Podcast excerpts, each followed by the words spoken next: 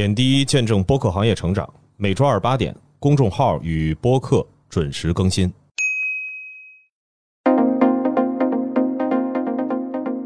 早上早上好，欢迎收听本期播客志，我是小主编杰西卡。这也是春节前播客志的最后一次更新了，提前祝大家新年快乐。我们还是春节期间休息。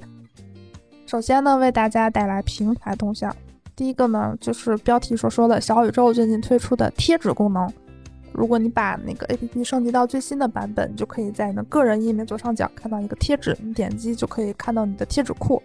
会有一些你的成就，比如说收听时长超过多少小时，或者收听某档节目超过一百小时等等，会有对应的贴纸。那么，你可以把这些贴纸呢来进行一个装饰，放在你的个人主页上，就是自己选择它的位置或者是它摆放的顺序，非常有意思的一个小功能。接下来呢是苹果播客，他们最近上线了一个“好声伴好年”的春节专题推荐页。包含新年聊新春、佳节赏佳作、耳闻新鲜事、漫谈半闲暇四个系列。当然，这个每个系列都有很多档节目，因为篇幅有限，就没有跟大家详细说。然后它的这个内容是包括从常听常新的春节话题到树影音推荐，从新鲜资讯到围炉闲谈，开启精彩的一整年。接下来是本周的播客和第三方动向。本周呢，要为大家报道三档新播客的动态，一个呢是。环保社会组织自然之友募款部推出的播客就是现在。通过嘉宾对谈，我们希望提供一种思考的角度，作为公众，我们如何更好地认识自然，与自然相处，进行自然向善的行动。节目可在喜马拉雅、小宇宙收听。下来还有一个，也是这种偏 ESG 方向的节目，是二月五号到二月七号，CAA 中国与美丽中国 JustPod 联合制作发行的三期新年公益节目。听见美好的声音上线，十三位来自体育、影视、艺术等不同领域的 CAA 中国客户，将与来自广东、云南和甘肃乡村学校的小朋友们一起，通过诗歌分享，将现实与想象连接，与世界和内心对话，共享语言的力量和艺术的美好，传递爱与温暖的正能量。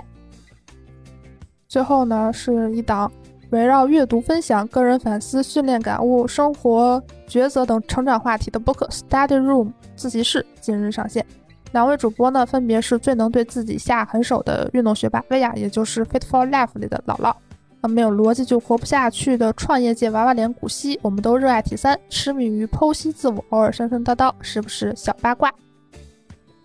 那最后呢，因为要过节了嘛，最近都没有什么线下活动。回声厂 EchoCast 他们发布了一个线上的小联动，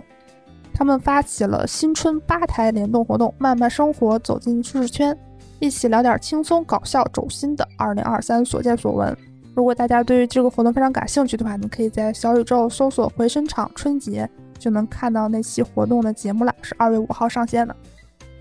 接下来呢是一个大世界，呃，给自己打个广告，就是最近呢，超级文化推出了付费的专题系列，叫《如龙奇道指南：从入门到入狱》。我们本次的系列节目将从前传如龙零一路聊到如龙六，完整讲述同生一马游戏史上最强背锅侠的黑道人生。全系列共有五期音频，首期可以免费收听。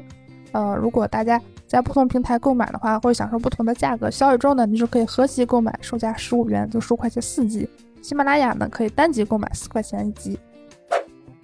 接下来是本周营销风向，首先为大家分享一个营销案例。最近梅赛德斯奔驰长轴距 E 级车携手小宇宙 APP 联合发起“一脉相承”，那个 E 是那个 A B C D E 的 E，邀请三档播客：大小马聊科技、锦湖端会议、半拿铁。诠释经典的传承与重塑，让豪华与智能从此默契如一。下一条呢是一个品牌播客动向，香港置地与日坛公园旗下的品牌播客服务厂牌日有万机联合出品了《置地有声》第二季。这一季的置地有声节目呢，将把目光聚焦于香港制定的业主们和朋友们，他们来自五湖四海，他们个个棱角分明，有人屹立珠峰之巅，也有人徜徉诗歌之海。本季节目共十二期，每月下旬更新一期，可以在小宇宙、喜马拉雅、苹果播客等平台收听。接下来呢是本周海外动向，跟大家分享两个报告。首先呢是 m a g l a n i 发布的二零二三年第四季度播客广告基准报告，这个大家也很熟悉了，或者基本上每个季度都会报的一个专注于记录播客广告变化的一个报告。报告显示，播客广告支出同比增长百分之二十九，投放广告最多的四个行业分别为商业服务和软件、食品、金融服务、电视电影。第四季度呢，共有两千两百六十八个品牌开始投放播客。这两千多个品牌平均每个在播客上的投入是两万美元。